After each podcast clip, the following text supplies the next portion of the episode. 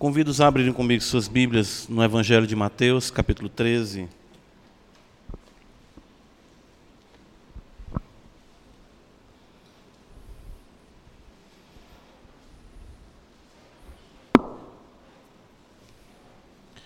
Vamos ler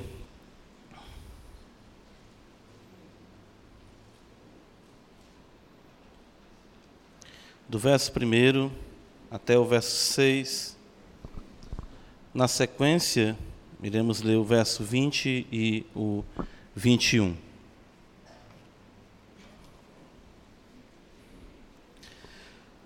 Naquele mesmo dia, saindo Jesus de casa, assentou-se à beira-mar, e grandes multidões se reuniram perto dele, de modo que entrou num barco e se assentou e toda a multidão estava em pé na praia. E de muitas coisas lhes falou por parábolas e dizia: Eis que o semeador saiu a semear. E ao semear uma parte caiu à beira do caminho, e vindo as aves a comeram. Outra parte caiu em solo rochoso, onde a terra era pouca, e logo nasceu, visto não ser profunda a terra. Saindo, porém, o sol a queimou e porque não tinha raiz, secou-se. Versos 20 e 21. O que foi semeado em solo rochoso, esse é o que ouve a palavra e a recebe logo com alegria, mas não tem raiz em si mesmo, sendo antes de pouca duração, em lhe chegando a angústia ou a perseguição, por causa da palavra, logo se escandaliza. Amém. Vamos orar ao Senhor. Senhor nosso Deus e Pai, diante de Ti nos colocamos mais uma vez para suplicar o Teu imenso favor, de fato, para prestarmos a Ti o louvor que Te é devido. Não temos de nós mesmos essa capacidade, mas Tu semeou, Senhor, a eternidade em nosso coração, Tua palavra e nos constituiu reino e sacerdócio para que viéssemos te oferecer sacrifícios espirituais, frutos de lábios que confessam o teu nome. Nós queremos, assim, com propriedade, confessar, exaltar, bendizer o teu nome diante dos homens, diante das potestades, diante dos anjos, que Jesus Cristo é o Senhor para a glória de Deus Pai. Desvendo, ó Deus, os nossos olhos para que contemplemos as maravilhas da tua lei. Seja a beleza de Cristo notória a todos os santos aqui reunidos e possa o poder do teu Espírito aquecer, enternecer os corações, para que o amor de Cristo de fato possa nos constranger e nós estarmos dispostos a vivermos para o Senhor, morrermos para o Senhor, a dedicarmos ao Senhor todas as nossas vidas. Que isso seja um fato na particularidade na individualidade, na relação familiar que cada um tem legitimamente estabelecida por ti, e nas funções, nas vocações que o Senhor alocou cada um para a glória do teu nome. Confessamos os nossos pecados diante de ti. Não somos, ó Deus, o que deveríamos ser muitas vezes. Nossa mente, nosso olhar, nossas palavras, nossas atitudes. Mas ajuda-nos para que cada vez mais a imagem do teu filho seja formada em nós de modo que venhamos a refleti-lo, venhamos ser de fato luz nesse mundo de trevas, luzeiros, para que os homens vejam tua tua luz em nós e possam glorificar o teu nome. Sejam as nossas vidas instrumentos, Senhor, para o alcance daqueles que não te conhecem. E de fato, ó Deus, que o número dos teus eleitos possa ser completado. Nossa esperança, a nossa vida consiste exatamente em almejarmos o novo céu, nova terra, onde habita a justiça e principalmente nesse contexto de justiça plena, habitar contigo, viver contigo, adorar-te, Senhor, sem nenhuma intervenção, sem nenhuma interrupção, sem nada que possa causar qualquer obstáculo à devoção e à piedade a Ti. Ajuda-nos para que estas realidades sejam bem focadas, possamos assim caminhar e glorificar o Teu nome. Que a Tua igreja aqui reunida possa essa noite receber a provisão de Ti, para mais uma semana que se apresenta e a mesma possa ser vivida para a glória do Teu louvor. Em nome de Jesus, nos ajuda, magnifica o Teu nome, a Tua palavra, É o que oramos em nome de Jesus Cristo, Senhor. Amém. Ok, irmãos, então, nosso foco essa noite é prosseguirmos com o escrutínio do Santo Evangelho, ou seja, uh, observarmos, à luz da palavra, as nossas vidas, principalmente em nossa relação com o reino de Deus. Uh, não é algo de só menos importância que venhamos ter como bem definida essa nossa relação. De fato, o reino de Deus, a esfera do seu domínio, que já é uma realidade no coração daqueles que ele salvou, é, se concretizará, e de fato nós cantamos isso, oramos isso, que o teu reino venha com poder. E é importante, é imprescindível que cada vez mais nós possamos, à luz da palavra, uh, sondarmos, examinarmos a nós mesmos, para sabermos se estamos de fato no Senhor Jesus Cristo. Como nós já temos assim afirmado, multidões, uh, o Evangelho nos ensina isso, seguiam o Senhor, e vários tipos de pessoas uh, muitas vezes se afirmavam seguidoras do Senhor Jesus Cristo. Então, o Senhor sempre teve esse cuidado a fim de que as adesões não fossem tão rápidas e tão imediatas e principalmente descompromissadas com a essência do Evangelho, que era Ele próprio, Senhor, pregando a si próprio, claro, e depois é, mediante o comissionamento dos seus santos apóstolos. Hoje, à luz da palavra, nós iremos observar a superficialidade, uh, entenda, Uh, isso parece ser um tanto não muito agradável de se falar, mas é isso mesmo. A superficialidade hipócrita dos que aparentemente, pelo menos por algum tempo, abraçam as verdades do reino. Como falei, isso não é algo muito agradável de se considerar, uh, de se ouvir, mas faz-se extremamente necessário e importante visto que nós estamos tratando do destino eterno de nossas almas. Ah, essa é, de fato, uma questão de vida ou morte eternas. Né? Ah, quando nós consideramos as pessoas que ah, são impactadas pela palavra, nós não podemos deixar de analisar isso e termos o cuidado para que não venhamos ser encontrados neste grupo nesse grupo que o Senhor aqui apresenta como a semente que caiu em solo rochoso. Há, inquestionavelmente, isso nós não podemos negar, uma beleza intrínseca ao Evangelho. O Evangelho ele é atraente por si mesmo. A história uh, do Evangelho, a beleza do Evangelho, ela é realmente conquistadora e muitos se empolgam de uma forma arrebatadora pelo Evangelho. Então, o Evangelho ele tem esse poder de trazer essa empolgação arrebatadora. Não é?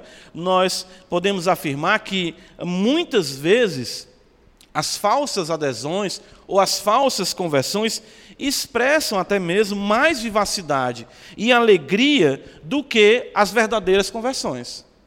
Isso é algo bem interessante quando nós lemos a, as páginas do Novo Testamento, ah, onde pessoas parecem eh, explodir de amor e de fé, mas de uma forma ah, tão rápida passam, como nós podemos observar nas páginas das Escrituras. Né? Ah, personagens que, por exemplo, como está registrado em Atos 8, Simão, Lucas diz para nós, registrando ali, que Simão abraçou a fé e acompanhava de perto a, a Filipe, extasiado com os sinais que Filipe fazia.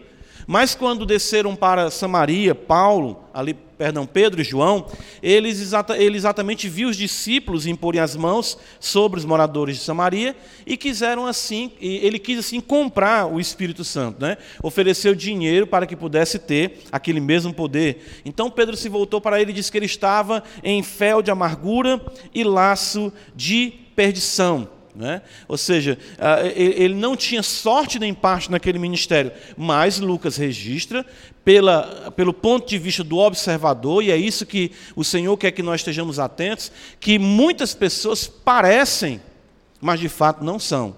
Né? Estava lembrando exatamente daquela expressão antiga, né? daquele aquele shampoo, o pessoal falava o, o Denorex, né? parece, mas não é. Né? Parece, mas não é. Então isso pode ser algo assim exuberante. E é exatamente isso que a, a, a parábola do semeador nos apresenta aqui com este segundo solo. Uh, eles saíram do nosso meio, diz o apóstolo João, mas não eram dos nossos, né? porque se fossem dos nossos, teriam permanecido conosco. Nós não podemos é, é, ter esse assunto como algo, ah, vamos dizer assim, prescindível. Né? Afinal, nós devemos responder a pergunta de forma muito bem definida: nós estamos ou não estamos no reino de Deus? Né?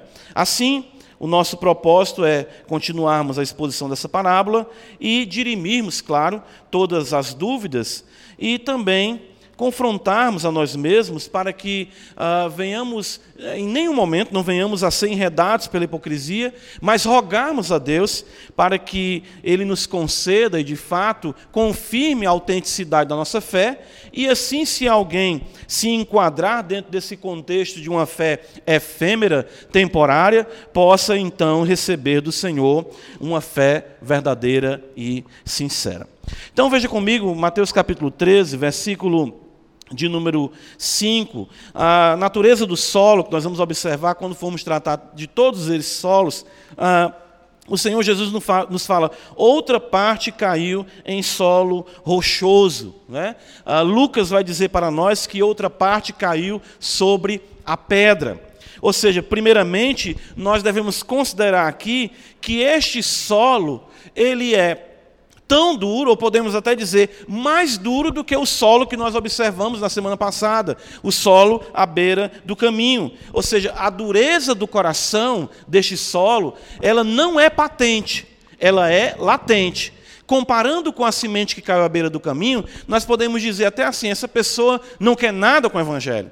Ela não tem compromisso com o Evangelho, ela ouve a palavra, ela exatamente não tem uma postura de envolvimento e de transformação do Evangelho em sua vida, mas quando nós olhamos para o solo exatamente rochoso, nós não podemos definir de imediato que exatamente aquela pessoa é ou não é cristã, porque a realidade da dureza do seu coração está não na superfície, como pode ser demonstrado pela rejeição da semente, mas esse solo é duro na sua realidade mais latente, ou seja, abaixo da superfície. O Senhor destaca ainda no versículo 5 que a terra era pouca. Né? Ele diz: outra parte caiu em solo rochoso, onde a terra era pouca.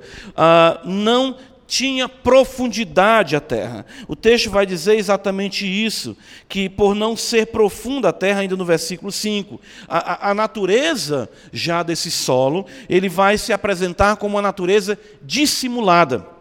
Ou seja, esse coração vai se evidenciar pela fina camada de terra que encobre a dureza do seu coração. Isso é bem interessante, porque o semeador lança semente, aqui no contexto em que Jesus utiliza a parábola, a analogia com aquela prática dos seus dias, e aquela semente então ela é absorvida por aquela terra rapidamente. Isso acontece realmente de forma rápida. Mas por quê? Porque exatamente este coração, que não foi ainda transformado por Deus, ele tem ainda, vamos dizer assim, que aparentemente demonstrando uma relação com a palavra, na sua relação mais profunda, ele é de fato duro, mas ele consegue dissimular, e aí se caracteriza a hipocrisia. Eu creio que o grande problema quando nós falamos aqui de hipocrisia é que nós pensamos de imediato logo nos fariseus e escribas, que tinham uma religiosidade que era repreensível, como o Senhor no capítulo 23 de Mateus destaca com muita intensidade, né? Há de vós, escribas e fariseus hipócritas. Mas aqui nós observamos, não muitas vezes, alguém que quer se destacar religiosamente, alguém que quer sentar na cadeira de Moisés, mas sim alguém que tem a palavra apenas na superficialidade de seu coração. Ah, segundo Timóteo capítulo 3, ah, veja comigo, o apóstolo Paulo aqui exatamente vai contrapor ah, essa realidade eh, com a sua própria vida em Deus. Né? Eh, veja só. O que é que acontece aqui? Ele diz a partir de 2 Timóteo capítulo 3, versículo 10. Paulo vai dizer assim para nós: Tu, porém, tem seguido de perto o meu ensino, procedimento, propósito, fé, longanimidade, amor, veja só, perseverança. E ele diz: como consequência, as minhas perseguições e os meus sofrimentos, os quais me aconteceram em Antioquia, Icônio e Listra, que variadas perseguições tenho suportado, de todas, entretanto, me livrou o Senhor. Ora, todos quanto, quer, todos quanto querem viver piedosamente em Cristo Jesus serão perseguidos. Agora veja o versículo 13. Mas os homens perversos e impostores irão de mal a pior, enganando e sendo enganados. Então, o caráter da fé vamos dizer assim, uh, temporária deste solo rochoso, é que de fato ele terá uma característica de dissimulação que trará um engano ao seu próprio coração.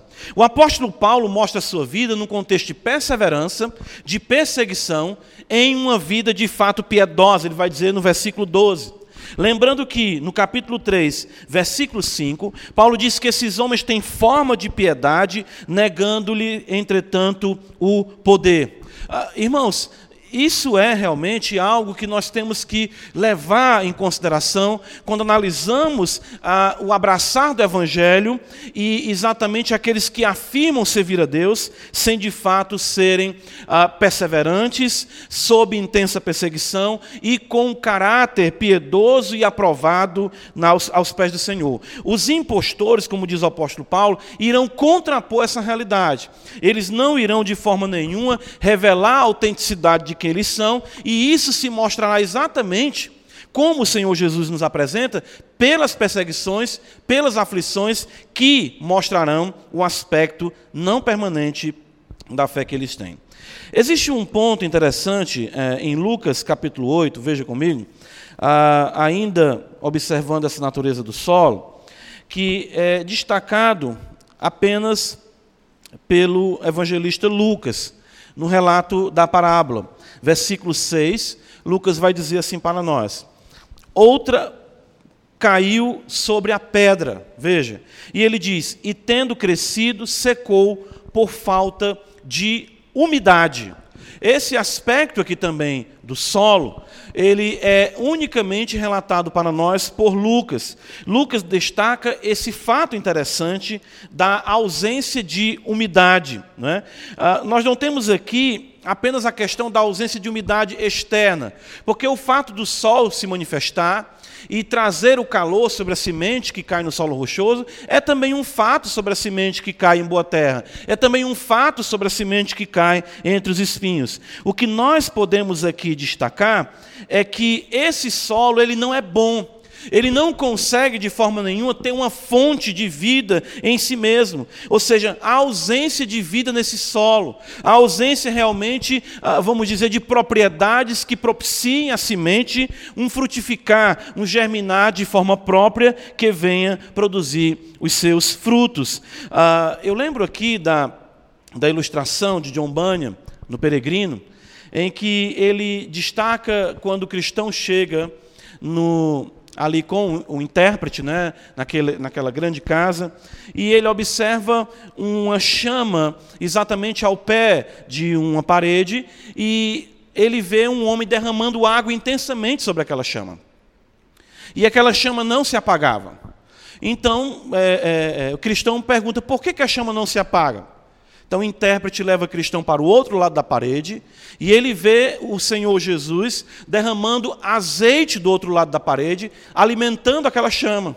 Então, o que acontece que nós podemos ver aqui é que a chama não se apagava, embora as investidas de Satanás fossem tão intensas, por conta exatamente dessa nutrição que procede e que caracteriza a vida que é transformada. Ah, João capítulo 4, o Senhor Jesus vai dizer algo dessa natureza para nós. Veja, falando com a mulher samaritana, ele diz assim, João capítulo 4, versículo de número 14. Vamos ler a partir do verso 13. Afirmou-lhe Jesus: Quem beber desta água tornará a ter sede. Aquele, porém, que beber da água que eu lhe der, nunca mais terá sede. Pelo contrário, A água que eu lhe der, é, a água que eu lhe der será nele uma fonte, veja, a jorrar para a vida eterna. Ah, então percebam, a, a realidade desse solo é uma realidade dissimulada e destituída de vida em si mesma. Ok? Ah, ah, porém, ele tem a capacidade, pela sua fina camada de terra, de absorver rapidamente a semente. Isso então vai aparentemente trazer para nós uma realidade de uma conversão que pode muitas vezes encantar e encher os olhos. Volta comigo Mateus capítulo 13. Então, isso é importante. O aparente fruto que esse solo nos apresenta ele é também algo que nós devemos considerar. Veja Mateus capítulo 13, Jesus diz o seguinte, no versículo de número 20. O que foi semeado em solo rochoso é o que ouve a palavra e recebe logo com alegria, que é exatamente o que o Senhor vai dizer no versículo 5, que logo nasceu, diferentemente da semente à beira do caminho é? Essa parece ser uma semente promissora. De fato, a, a, a mesma, essa semente que cai à beira do caminho, a, que cai no solo rochoso, ela não é arrebatada por Satanás. A eficácia do trabalho de Satanás não é demandado aqui no que concerne ao solo rochoso. Ah, provavelmente o maligno sabia ah, exatamente do estrago que um coração não regenerado pode fazer. Nós não vemos aqui o Senhor dizer que o maligno está agindo nesse solo rochoso. O solo rochoso por si mesmo, ele tem essa aparente agilidade, mas mostra um empenho não em transformação, mas em vivenciar a sua dissimulação. Ainda no versículo de número 6 do capítulo 13, Jesus fala que esse aparente fruto não tinha raiz. Ou como diz a palavra ainda mais, não tem raiz em si mesmo. Isso caracteriza a efemeridade dessa suposta fé. Mateus vai dizer, no versículo de número 21, antes não tem raiz em si mesmo, veja, sendo antes de pouca duração. Creem apenas por algum tempo, diz Lucas. Ou seja, essa tal fé, ela tem um prazo de validade. Ok? Ah, ah, o Senhor sabe disso, nós não sabemos disso. Muitas vezes nós não sabemos, ficamos até encantados e receamos em, é, é, é, vamos dizer assim, julgar, às vezes, a vida de alguém com esse critério. Mas o Senhor destaca para nós que essas pessoas crerão apenas por algum tempo. Isso está atrelado ao fato de não terem uma fé radical, ou seja, enraizada na palavra de Deus. Eles são pessoas que têm, ah, ou seja, pouca duração. Uh, isso é muito característico naqueles que se empolgam arrebatadoramente pelo Evangelho. Mateus capítulo 13, veja, uh, esse advérbio aqui é muito utilizado, tanto em Marcos e aqui agora com a semente que cai entre os espinhos. Veja no versículo de número 5. Uh, Outra parte caiu em solo rochoso, onde a terra era pouca. Veja, e logo nasceu. Veja só. Vindo, visto não ser profunda a terra, saindo, porém, o sol a queimou e porque não tinha raiz secou. Agora veja novamente o versículo 20: O que foi semeado em solo rochoso, esse é o que ouve a palavra e a recebe logo com alegria. Versículo 21: Mas não tem raiz em si mesmo, sendo antes de pouca duração, em lhe chegando a perseguição ou a angústia por causa da palavra, logo se escandaliza. Ele logo nasce, logo recebe e logo se escandaliza. Certo? Então aquilo que parece um resultado maravilhoso do evangelho na vida daquela pessoa é também algo que irá passar com muita rapidez. Não tem permanência em si mesmo. Nós vemos por conta do solo, que é em sua natureza duro, embora tenha uma camada fina de terra. Nós vemos que isso se dá pela natureza também do solo e da, do próprio fruto não ter raiz, de não ter vida em si. E aquilo que vai aparecer aos nossos olhos, que vai crescer com imediatismo, também vai passar com o mesmo imediatismo. São o que nós chamamos os meteoros da fé. São o que nós chamamos, exatamente melhor ainda, os cometas da fé. Pessoas que passam rapidamente, pessoas que se empolgam com o Evangelho, pessoas que abraçam o Evangelho, pessoas que exatamente dizem que o Evangelho é tudo, mas por qualquer coisa, logo também se escandalizam. Daí vem algo que eu creio que nós, como igreja, somos muito falhos em nossos dias. Nós devemos ser cautelosos, de fato, sermos mais cautelosos em darmos o status de cristãos àqueles que corrompante abraçam a fé. Ah, eu sei que isso é exagero, mas existia um certo é, é, é, critério utilizado por alguns que só se deixavam ser batizados no fim da vida. Porque queriam exatamente observar se aquelas vidas correspondiam a uma transformação autêntica do Evangelho. Então, nós temos muita facilidade. Eu me lembro que o meu primeiro contato com a igreja evangélica, com o protestantismo, se deu com essa realidade de alguém dizer que é crente ou de vir à frente em um ritual promovido pela igreja, chamado de um apelo, ou simplesmente uma reunião mais impactante ou empolgante com louvores ah, em extremo, e aquela pessoa chorar, vir as lágrimas, e alguém dizer, é o Espírito Santo que está operando ali, e aquela pessoa, eu quero Jesus, eu quero servir Jesus, e muitas vezes aquela fé não dura nem 24 horas. É conhecido aquela história, né? Eu já falei para os irmãos do Dr. Lloyd Jones que ele estava pregando na igreja e observou uma pessoa chorando copiosamente na galeria. E disse que quando ele estava à porta cumprimentando os irmãos que saindo, aquele homem ainda vinha com o rosto ah, marejado pelas lágrimas, e ele pensou em desafiar aquele homem a um compromisso com Cristo. E ele disse: Não, não vou fazer isso. Ele sentiu que estava tomando a frente ah, da ação do Espírito Santo. E deixou passar. No outro dia, quando ele vinha, de segunda-feira era a reunião de oração, ali em Westminster, e ele viu aquele homem em um bar. E aquele homem viu ele, aquele homem já estava alterado pelo efeito do álcool, e disse: Doutor, se o senhor tivesse me chamado ontem, eu teria seguido a Cristo. Aí o doutor ainda foi condescendente e disse: Não seja por isso, vamos à igreja, hoje teremos reunião de oração. Ele disse: Não, tinha que ter sido ontem. E o doutor Lloyd Jones disse para ele: Se o que aconteceu com você não durou nem 24 horas, não interessa a Cristo, nem tampouco a mim passar bem. Então, isso é algo que nós, ah, nós somos muito ah, ah, fáceis, somos muito pródigos em estendermos a destra de comunhão a pessoas que estão aparentemente empolgadas com o Evangelho. Isso principalmente hoje aos chamados adeptos da fé reformada. Hoje em dia todo mundo é reformado. Hoje em dia todo mundo é calvinista. Hoje em dia todo mundo diz que compreende a doutrina dos reformadores, que entende, teologa, enfim. Mas nós, quando vamos observar aquelas vidas, passam, onde está fulano? Não está mais aqui. Onde está Cicrano? Rapaz, aconteceu isso com ele. Ou seja, não há permanência na fé. Hebreus capítulo 13, veja, eu gosto muito desse texto, ele é muito instrutivo ah, para, para mim como cristão, eu creio que assim deve ser para todos nós. Ele diz aqui, veja só, Hebreus 13, ah, nas instruções mais gerais, ele vai dizer a partir do versículo 7: Lembrai-vos dos vossos guias, os quais vos pregaram a palavra de Deus, e considerando atentamente o fim da sua vida. Imitai a fé que tiveram. Aí ele vai dizer: Jesus Cristo, ontem, hoje é o mesmo será para sempre.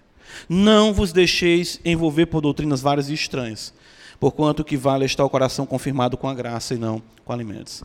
Ah, veja que o autor aos Hebreus coloca como critério de se reconhecer alguém como um guia, aquele que tenha vivido e morrido na mesma fé. Na mesma fé. Essa alegria arrebatadora, esse, esse empolgar-se pelo Evangelho, é algo que nós devemos ter muito cuidado. De fato, o que nós devemos buscar mais é a tristeza, primeiramente, ou seja, corações que chorem os seus pecados e aí sim se alegrarem depois com a reconciliação. Onde estão as crises de arrependimento? Veja que em Mateus capítulo 13 diz que ele recebe a palavra com alegria. Que a pessoa diz assim: Olha, Cristo disse que tu é pecador. Amém, eu sou pecador. Que aleluia, que aleluia, misericórdia. Cristo morreu pelos meus pecados. Né? Sim, onde está o lamento? Onde está o pesar? Onde está exatamente o entristecer-se? Romanos capítulo 8, ah, essa é uma interpretação né, que você pode ah, ah, questionar até, mas eu acho interessante ah, dos puritanos quanto o testemunho do Espírito. E eles vão exatamente dizer, em Romanos capítulo 8, ah, no versículo 15: Porque não recebestes o espírito de escravidão para viverdes outra vez atemorizados, mas recebeste o espírito de adoção baseado no qual clamamos Abba Pai. Para os puritanos, esse espírito de escravidão que trazia essa questão da pessoa ficar aterrorizada era a própria ação do Espírito Santo que ó, pressionava, constrangia, levava a pessoa a ficar compungida pelos seus pecados. Então ela ficava esmagada. Ela ficava exatamente ali, perplexa diante dos seus pecados. Quando nós lemos a, a, a, a história de John Bunyan, eu não estou querendo tomar aqui a regra de uma vida para ser padrão para todos, mas hoje nós não encontramos nenhum mínimo, irmãos, de tristeza pelos pecados um mínimo de compreensão da gravidade de uma vida sem Deus. Nós não, não, não paramos para meditar muitas vezes na santidade do Senhor. E John Bunyan ele passa 18 meses sofrendo essa realidade de perceber os seus pecados, até que ele possa se voltar para Deus e dizer: Abba, Pai, o Espírito Santo testificar com seu espírito que ele é filho de Deus. Tiago capítulo 4 uh, ah, é outro texto que também eu acho muito importante para nós. Veja só, uh, no versículo de número 8, veja o que está escrito: Chegai-vos a Deus, e ele se chegará a vós outros. Veja, proximidade com Deus é uma ordem. Todo homem deve se chegar a Deus. Todo homem deve servir a Deus. Na sequência, o que é que Tiago coloca? Purificai as mãos, pecadores, e vós que sois de ânimo dobre, limpai o coração. Percebam, Deus, a sequência, purificação. E o que mais? Versículo 9, qual é a sequência? Afligi-vos, lamentai, chorai, converta-se o vosso riso em pranto e a vossa alegria em tristeza. Qual é a sequência de uma aproximação autêntica de Deus? É exatamente Deus como centro de tudo, é exatamente a santificação em nossa vida, a percepção de que somos imundos, então isso vai nos causar tristeza, isso vai nos causar lamento. E aí no versículo 10: humilhai-vos na presença do Senhor e ele vos exaltará. Percebem que a semente que cai em solo rochoso, ela recebe logo com alegria, né? Alegria, alegria, né? Que, que, alegria, que maravilha. Não há uma consideração, um ponderar exatamente a gravidade dos pecados e a necessidade de se aproximar do Senhor. Ah, nós precisamos confrontar, irmãos, isso nas nossas vidas e na vida daqueles que se apresentam como cristãos sem terem de fato tido esse impacto do Evangelho sobre as suas vidas. O que nós precisamos fazer, como eu disse, hoje se nivela cada vez mais para baixo o relacionamento com Cristo, quando deveríamos cada vez mais observarmos a grandeza da palavra e demandarmos mais de nós e também em nossa pregação e ensino comprometimento com o Senhor. Então, volta comigo para Mateus capítulo 13, veja, uh, ele vai dizer para nós. Nós vimos aqui a natureza desse solo e esse aparente fruto. Uh, o Senhor vai continuar dizendo, no versículo de número 6, saindo, porém, o sol a queimou, e porque não tinha raiz, secou-se. Versículo 21, o Senhor Jesus fala, uh, mas não tem raiz em si mesmo sendo antes de pouca duração, em lhe chegando a angústia ou a perseguição. Lucas vai dizer que em chegando a hora da aprovação. A hora da aprovação. Irmãos, inevitavelmente, o que o Senhor apresenta, tanto em Mateus como em Marcos, eles são quase que ipsis literis, a, a narrativa dessa parábola nesse ponto aqui, uh, é que angústia e perseguição, angústia ou perseguição, o fato é que inevitavelmente elas virão. Lucas pontua isso para nós como a hora da aprovação. Chegará um momento em que essa suposta fé será desmascarada. É isso que o Evangelho mostra para nós. E a maneira de se desmascarar essa realidade é exatamente com a provação, que é determinada por Deus para todos aqueles que se afirmam cristãos. Todos os dias, né? essa analogia com o sol é muito interessante, porque o sol, todos os dias, ele se manifesta. Todos os dias o sol virá. Isso nos lembra o que o Senhor já nos ensinara. Em Mateus 6, versículo 34, ele diz: Cada dia trará o seu mal. Efésios 6, versículo 13, o apóstolo Paulo vai dizer que nós devemos nos, tomar a armadura de Deus para resistirmos no dia mal, nos dias maus. Então, é muito importante nós considerarmos uma realidade que é pura desonestidade não comunicar essa realidade inevitável que acompanha o serviço a Deus. Ou seja, de que angústia, perseguição, provação serão inevitáveis e farão parte da vida cristã enquanto ela durar aqui deste lado de cada eternidade. Então é, é algo que eh, nós não podemos negociar. Ah, tem até pessoas que dizem, não, fala das alegrias, fala das benesses, mas não fala exatamente eh, de perseguição, de luta, senão a pessoa vai desanimar. Não, isso é desonesto. É uma, uma, uma falácia a igreja dizer: pare de sofrer. O que o Evangelho nos ensina é: comece a sofrer. E continue sofrendo até o dia em que você adentre exatamente no estado de glória. Marcos capítulo 10, eu quero ler algumas referências aqui, se você puder me acompanhar, ah, porque eu creio que, e de fato elas são instrutivas para mim, quando essas aflições se apresentam. Marcos 10, versículo 29, Jesus vai dizer: Em verdade vos digo. Marcos 10, verso de número 29, veja só.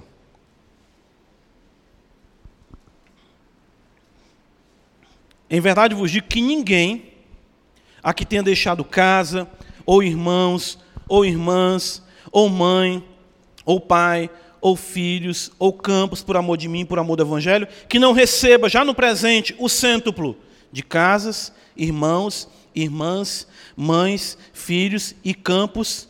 O que é que está escrito? Com perseguições. Ao plural. Com perseguições. E no mundo por vir a vida eterna. No mundo por vir.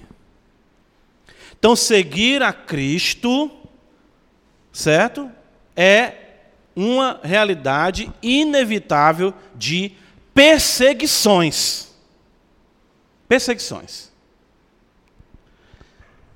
Mateus capítulo 5, né, nós estamos no Evangelho de Mateus, é, é, eu creio que são essas questões que nós não ah, ponderamos. Nós gostamos de ser chamados de bem-aventurados, e de fato assim o somos. Mas Jesus vai dizer, na conclusão das bem-aventuranças, como as duas bem-aventuranças, o seguinte, versículo 10: Bem-aventurados os perseguidos por causa da justiça, ou seja, por causa da palavra, porque deles é o reino dos céus. Bem-aventurados sois quando, por minha causa, vos injuriarem e vos perseguirem e mentindo disserem todo mal contra vós. A calúnia, a infâmia, será exatamente uma estratégia que Satanás lançará sobre nossas vidas, e isso faz parte do discipulado, da perseguição. É interessante isso, né? O, o que nós mais queremos é ter uma imagem ilibada.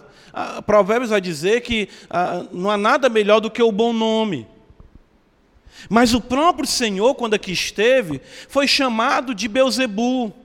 Foi, foi caluniado, foi, é, disse que ele pregava contra Moisés, pregava contra o templo, acusaram Jesus até de, como se fosse, quem sabe, um terrorista. Ele vai destruir o templo, ele vai explodir esse templo. Mas nada disso demoveu Jesus do foco exatamente de obedecer ao Pai. O texto de Atos 14 é um texto também muito consolador para mim, porque ah, nós temos aqui a primeira viagem missionária. E o apóstolo Paulo, então, tendo passado por cidades como Listra, Icônio, Antioquia, enfim, o texto diz, no versículo 21, que tendo anunciado o evangelho naquela cidade, feito muitos discípulos, voltaram para Listra, Icônio e Antioquia. Veja o versículo 22. Fortalecendo a alma dos discípulos, exortando-os a permanecer, veja, permanecer, porque são muitos os que não permanecem. Permanecer firmes na fé e mostrando que através de muitas vitórias, de muitas alegrias, nos importa entrar no reino de Deus. É assim que está na sua Bíblia? Através de muitas o quê? Tribulações. Irmãos, são igrejas plantadas que não têm nem três, quatro meses de existência. Paulo prega o evangelho para essas igrejas e diz o seguinte: vocês vão agora sofrer, não é pouco, não. Mas a permanência em contexto de sofrimento e de aflição mostra a autenticidade da vossa fé. A entrada no reino de Deus não pode ser contornando tribulação, contornando angústia contornando as dores da renúncia, não. Sim, através das tribulações é que nos importa entrar no reino de Deus. 1 Tessalonicenses, veja, eu gosto também desse texto, porque a, a doutrina da predestinação, decreto, é consolador. Mas quando nós falamos em decreto, nós temos a tendência de pensar unicamente nessa parte que nos traz mais alívio. Ah, eu estou destinado para a vida eterna. Amém. As boas obras foram destinadas pelo Senhor para que eu andasse nelas. Ok, Efésios 2,10. Mas Deus não só preparou as boas obras para que você andasse nelas, nem determinou a sua vida apenas para que você chegasse no céu. Amém por isso. Mas as próprias aflições, diz o versículo 3 do capítulo 3, a fim de que ninguém se inquiete com estas tribulações, porque vós mesmos sabeis que estamos designados para isso. É decreto de Deus sobre a sua vida de que você vai sofrer. É decreto. Ora, se ele não poupou o seu próprio filho, e que o caminho da glória ele é precedido pela aflição para o próprio filho de Deus que não tem pecado, por que, que nós queremos uma vida ausente de aflições, ausente de tribulações? Isso, irmãos, é característica de fé hipócrita. A pessoa que, quando exatamente ela não tem uma fé em Cristo, em que a semente não alcançou o seu coração, porque o seu coração é rochoso, no momento da tribulação, no momento da aflição, ela fica insatisfeita e amargurada contra Deus. Eu já vi isso, é terrível. Eu já vi isso.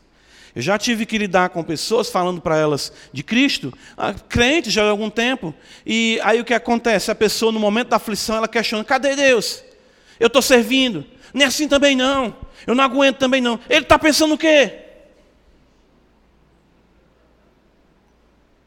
Ele sabe que eu sou pó. Por que, que ele faz isso comigo? Irmão, não diga um negócio. Que não diga o quê? Eu tenho que ser franco. Pessoa que eu conversei com ela nesse sentido, hoje se encontra afastada e exatamente numa vida miserável, dominada pelas drogas e prostrada pelas enfermidades. 1 Pedro capítulo 4 é outro texto bem interessante.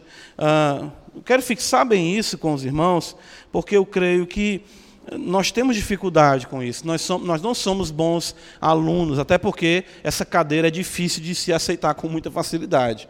1 Pedro capítulo 4, versículo 12. Veja, Pedro diz, amados. Não estranheis o fogo, uma carta que Pedro fala muito do sofrimento. Não estranheis o fogo ardente que surge no meio de vós, veja só, destinado a provar-vos, como se alguma coisa extraordinária vos estivesse acontecendo. O crente ele não fica em desespero em situações de desespero. Está entendendo? Ou seja, o desespero não desespera o crente. As situações que são marcadas por calamidade não levam ele exatamente a, a se voltar contra os céus. Ele sabe que há um propósito em tudo isso. Por fim, Apocalipse, dentro dessa, desse tema, eu gosto demais quando João fala, no capítulo 1, versículo de número 9. João vai dizer, capítulo 1 de Apocalipse, veja. versículo 9. Eu, João, irmão vós e companheiro em quê? Na? Pronto. Olha aí. E aí, meu irmão, vem cá, meu, meu, meu irmão de sofrimento. A gente não vê isso aí, né? Vem cá, meu irmão, eita, você, você é meu parceiro de sofrimento, ô glória, né? Hoje em dia todo mundo, pá, chapa e tal, mas, ou seja, parceiro de aflição, companheiro na tribulação. João está na ilha de Pátimos por conta do testemunho da palavra. Ele diz ainda no versículo: Achei-me na ilha chamada Pátimos por causa da palavra. E isso nos leva exatamente ao que o Senhor diz no capítulo 13 de Mateus, versículo 21. Não tem raiz em si mesmo, sendo antes de pouca duração, em chegando a angústia ou perseguição por causa da palavra inevitavelmente angústias, muitas angústias, tristezas, depressões, melancolias e muitas e muitas outras coisas estão atreladas ao fato de que a semente eterna que foi semeada em você vai primeiro lhe matar para depois lhe dar vida. E morrer todo dia não é fácil. O Evangelho vem acabar com a festa das paixões no seu coração. É isso que o Evangelho faz. Que é isso? Sim. O Evangelho vem desconstruir toda a sua perspectiva de felicidade. Vem desconstruir toda a sua perspectiva de realização. Não tem nada a ver com essa esfera, é muito mais, é medíocre aquilo que você tem como felicidade e como meta de realização na sua vida. O Evangelho vem então desconstruir, derrubar, vem exatamente minar essa realidade, e é difícil para nós soltarmos essas ligaduras. É difícil para nós. Jesus, ele procurou exatamente dizer isso, transmitir isso em muitas vezes nos seus ensinamentos. A palavra vai agir contra tudo isso, e isso vai causar grandes desconfortos, tristeza, solidão, angústias. É o que o texto está dizendo perseguição e angústias, e tudo isso vem por causa da palavra. A perseguição que se coloca contra nós, daqueles que exatamente têm aversão à palavra, e a angústia que vai surgir no seu peito por conta de que a palavra está cada vez mais cortando as fontes que nutrem as paixões que estão ainda em sua alma. Então não é fácil. Você está acostumado com glamour, com aplausos, com a glória desse mundo. Deus exatamente, né? O Evangelho ah, vem transformar, levar você para a solidão, vem lhe abater, vem lhe humilhar, vem trabalhar em você. Uma das maiores dificuldades para os homens é entenderem isso, né? Ah, eu, vejo essa questão, eu, eu não esqueço, aquilo ali para mim ficou muito marcado, quando o pastor Marcos Granconato esteve aqui e falou do seu contexto de vida no seminário, né? Sozinho, né, num lugar distante da sua família, morando numa casa que parecia um porão, ainda tinha um cachorro com gogo latindo, de noite, nos ouvidos dele. Ele disse que sentia, meu Deus, até esse cachorro é literalmente um cão, né? Literalmente, o cão está me perturbando, literalmente aqui. E eu lembro que ele disse que ali ele procurou um lugar e, e falou com o Senhor, Deus, né, me ajuda. Né? E foi aí que Deus foi abençoando a vida dele. E claro, ele, né, Deus abençoou com o casamento, enfim, com o ministério e tudo mais. Ah, mas essas circunstâncias, irmãos, elas são propícias e são coordenadas pelo decreto de Deus para mitigar, matar, cortar as fontes que alimentam as paixões que ainda fazem guerra contra a nossa alma. Então entenda, o Evangelho vai trazer muito desconforto em você. Mas esse desconforto é para lhe preparar para exatamente herdar o que há de mais glorioso, a vida eterna. É essa a promessa do Evangelho. Não tente redefinir o Evangelho com expectativas apenas de sucesso e de alegria aqui. Isso são consequências que ele pode dar, se o Senhor quiser, mas isso não é de fato o foco do Evangelho.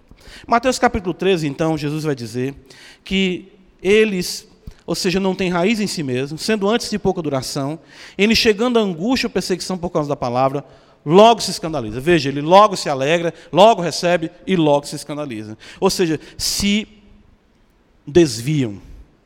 Esse será o resultado evidenciado por tal tipo de solo. Por tal tipo de solo. Ah, mais uma vez, por isso que é, é muito aconselhável você ler o Peregrino. Spurgeon lia ele todo ano. Né? Uma vez por ano ele lia o Peregrino. E você senta e lê. É, é envolvente. Logo no começo da caminhada, na jornada de cristão, eles saindo da cidade da destruição, as pessoas ficam impactadas porque cristão deixa tudo para trás e vai agora rumo da cidade celestial que ninguém vê. Dois cidadãos da cidade da destruição acompanham o cristão com o objetivo de dissuadi-lo daquela insana empreitada. Um se chama obstinado e o outro se chama volúvel. O obstinado, então, diz: O que, é que você vai fazer? Não, estou... que loucura, você vai deixar tudo para trás. Olha sua esposa, olha seus filhos, por conta de uma coisa que você nunca viu. Aí ele diz: Não, mas o que está escrito nesse livro me garante uma vida, uh, de, uma vida de glória, uma vida realmente diferente. Essa cidade está condenada à perdição, o fogo do inferno está sobre os pés dessa cidade. Aí Volúvel diz: Sabe de uma coisa? O que ele está falando faz sentido. Quem sabe ele não esteja falando a verdade? Aí o obstinado diz: Até você? Pois se você quiser seguir ele, siga que eu não vou. Aí Volúvel diz: Eu vou com ele sim. Obstinado então volta para a cidade de destruição e Volúvel continua com o cristão. E ele diz: Cristão, fale-me mais das glórias desse local. E ele diz: Olha, lá ah, não haverá mais morte, não haverá mais pranto, não iremos mais pecar. Ele, muito bom, continue, continue. Ah, as companhias que teremos, olha, serão os serafins, os querubins, habitaremos com seres de luz que nós não temos nem condições de, de focá-los, ou seja, tanta é a glória que eles têm. Ele é realmente, isso é algo maravilhoso. Aí tem uma nota interessante de uma edição, que é a que eu tenho, da Mundo Cristão, que tem uma nota de John Bunyan que diz assim: ser volúvel às promessas, de fato, ser maleável às promessas, não basta. A pessoa se encanta. É mesmo, é assim, é. eu vou ter isso, vou, vou, vou. Aí ele vai. Ele ficou maleável. Mas veja, o nome dele ainda era volúvel. O texto diz então que eles conversando sobre as glórias, sobre as glórias do lugar, ambos caem no pântano do desânimo. E a lama do pântano é tão pegajosa, tão, tão densa, porque a, a, lama que forma o pântano do desânimo é exatamente das angústias e tristezas e dos pecados que desaguam dos peregrinos para aquele lugar. Quando são cada vez mais libertados pela palavra disso, tudo que é ruim deságua ali. Então eles caíram no pântano do desânimo. Cristão então passa a afundar por conta do fardo que lhe era pesado, e Volúvel diz: "O que é isso? Esse, esse pântano não está aí no teu mapa, não? Ele disse, não, eu não sabia como é que a gente cai num negócio assim com muita dificuldade. Ele sai. E é interessante que a narrativa de John Bunyan diz que cristão vai procurar sair buscando a outra margem mais perto da cidade celestial, enquanto o volúvel vem para outra margem que é mais fácil. E ele diz: olha, se no começo dessa jornada nós já enfrentamos uma situação tão complicada como essa. Eu não sei o que de pior pode nos acontecer até o final da mesa. Fique você com a minha parte da herança, que eu não quero mais conversa com isso. E Volúvel voltou para a cidade da destruição. Por isso que o seu nome é Volúvel. É a semente que cai em solo rochoso. Ele se alegra, se impacta com a realidade daquilo que o Evangelho é, mas na primeira provação na primeira angústia, na primeira perseguição, abandona a palavra de Deus. Livro do profeta Osés, esse último versículo para nós concluirmos, diz exatamente assim para nós, olha.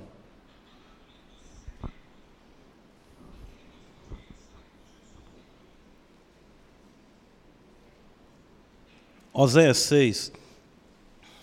Veja que texto impactante para nós. Versículo 4. O Senhor fala: Que te farei, ó Efraim? Que te farei, ó Judá? Porque o vosso amor é como a nuvem da manhã e como o orvalho da madrugada que cedo passa.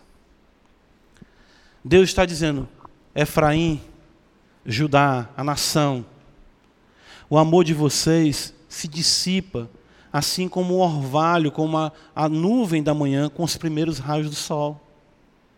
Que amor é esse que você me tem, que não suporta nenhum momento de angústia? Que amor é esse que você me tem, que não suporta nenhuma perseguição? Que amor é esse que você me tem, que só pode ser cultivado, segundo a sua compreensão, em um contexto de conforto? A verdadeira fé, irmãos, ela é caracterizada pela perseverança. O versículo é muito mal aplicado quando o Senhor fala: aquele que perseverar até o fim será salvo. O arminiano quer dizer: está vendo? Depende de você. Não, isso é uma coisa evidente.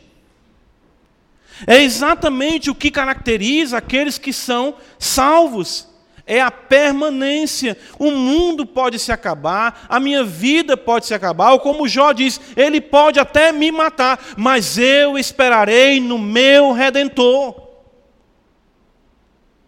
Pode me cortar as pernas, pode me cortar as mãos, pode me tirar a própria vida. Eu sei que o meu redentor vive. A perseverança é que caracteriza a fé verdadeira. E isso em obediência e amor à palavra.